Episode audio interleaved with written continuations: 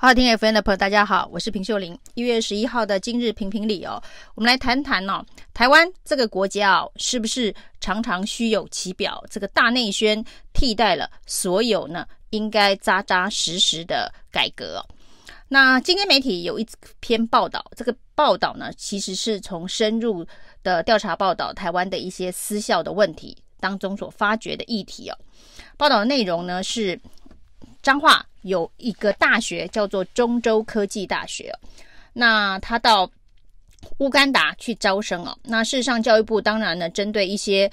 呃私校是不是能够有招国际招生能力，作为一个评鉴的相当重要的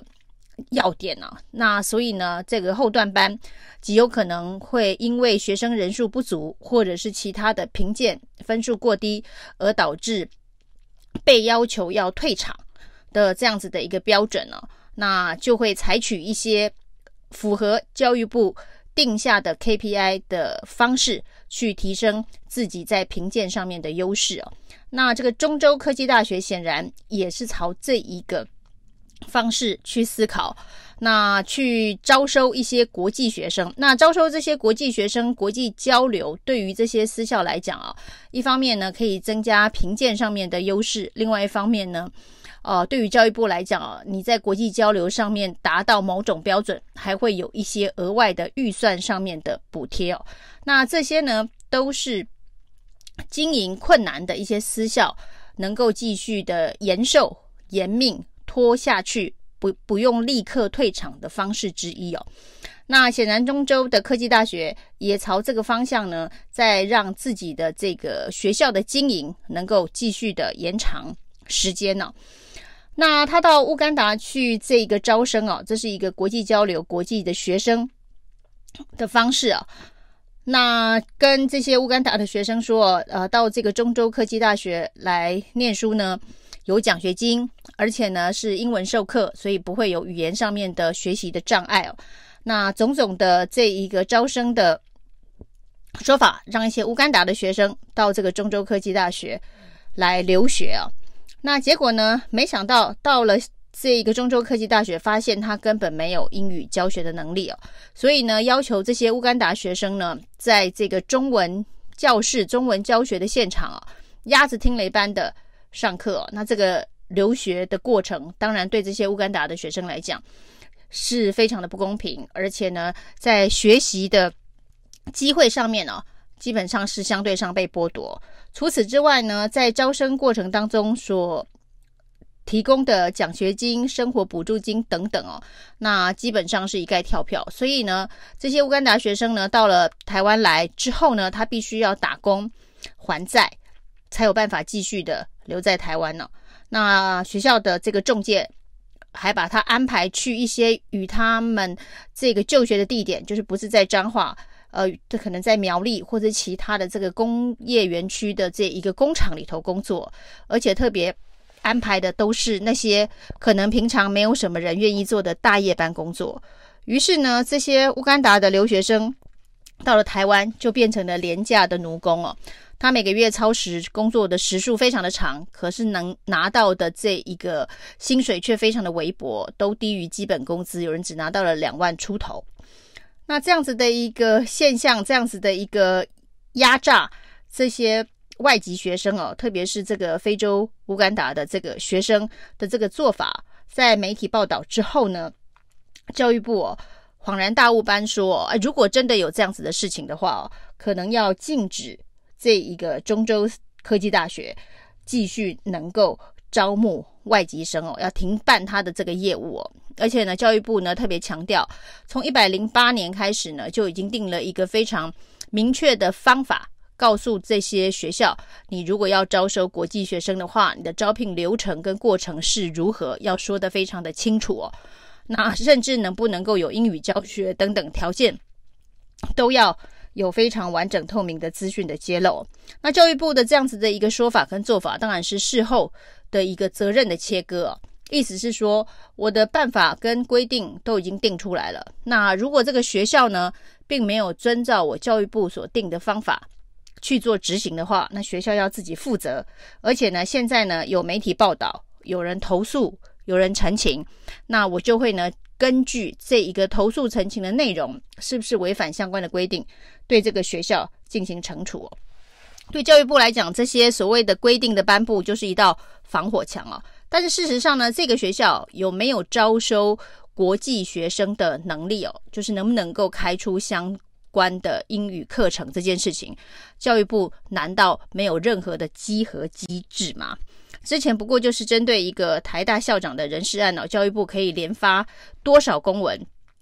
去挑战、去质疑？那对于这种教学品质的议题哦，难道平常就都不需要？有严格的管理吗，这就叫做校园自治了嘛。每一个私校，他要怎么样子恶搞，怎么样子去招收国际的学生，怎么样子去凌虐这些国际的学生，各校就这么大的自治权利嘛。当乌哥达的这个学奴悲歌出现在媒体上哦，大家会觉得台湾真的是一个非常不文明的地方哦。那在校园，这原本应该是非常单纯。然后呢，非常不那么功利的一个呃教育的场所，都能够发生这样子的一个虐待外籍学生的事情哦。也许呢，这些教育现场的大人们觉得说，不会有人帮这些乌干达学生讲话，所以呢，即便发生这么离谱的事情，那这些学生哦，甚至还有被带去这一个上市贵公司，因为是在科学园区嘛的工厂。工作，那这些上市贵公司看到由这一个学校中介所带来的所谓的学生的学奴学工，也没有任何的疑问，觉得这件事情是违反法令的吗？那据说在媒体记者事后查证的时候呢，还一概强调他们不知道，没有这个相关的事情哦。那不管是学校一个大学的教育现场。或是呢，台湾的一家上市柜的科技公司哦，那可以对这样子一个违反人权，其实这就是违反人权了。这个违反人权、欺压这个未开发国家这个外籍学生的这个作为哦，觉得没有什么道德上面的压力跟争议哦，让他持续的。发生哦，那这个对于台湾来讲，当然是一个国际上面非常恶劣的形象。现在如果乌干达的国家知道这件事情哦，我们在台我们在世界上所宣传的，我们要变成世界人，我们要走出台湾，我们要走向全世界的这样子的一个宣传口号，民进党最爱讲的就是台湾现在呢要放眼全世界，我们大家都要变成世界人，这样子的一个口号会变成一个最大的笑话。那过去呢，台湾人非常骄傲的所谓的“台湾最美的风景就是人”的这样子的一个说法，面对这样子的一个故事啊，也是非常非常讽刺的。那在网络上面，其实大家不不很少人关心啊这类的人权议题啊。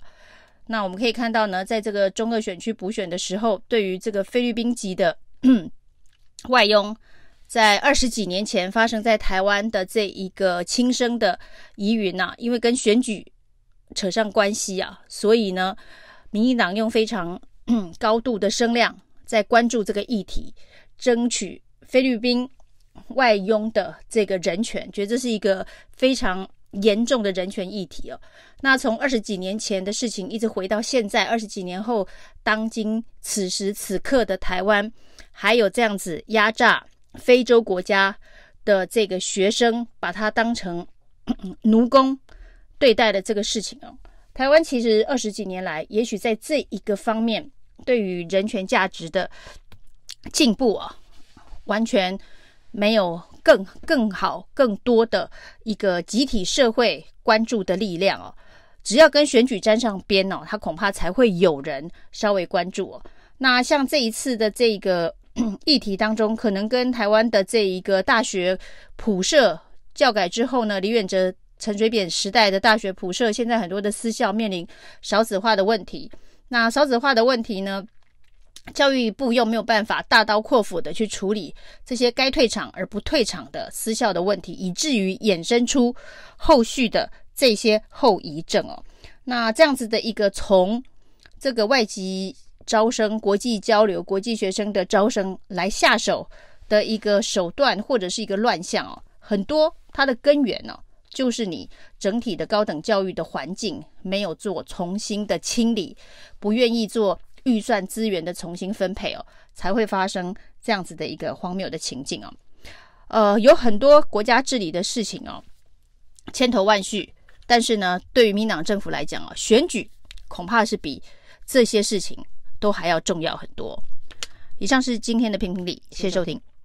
谢谢收听，请继续关注好好听 FM，并分享给您的好朋友。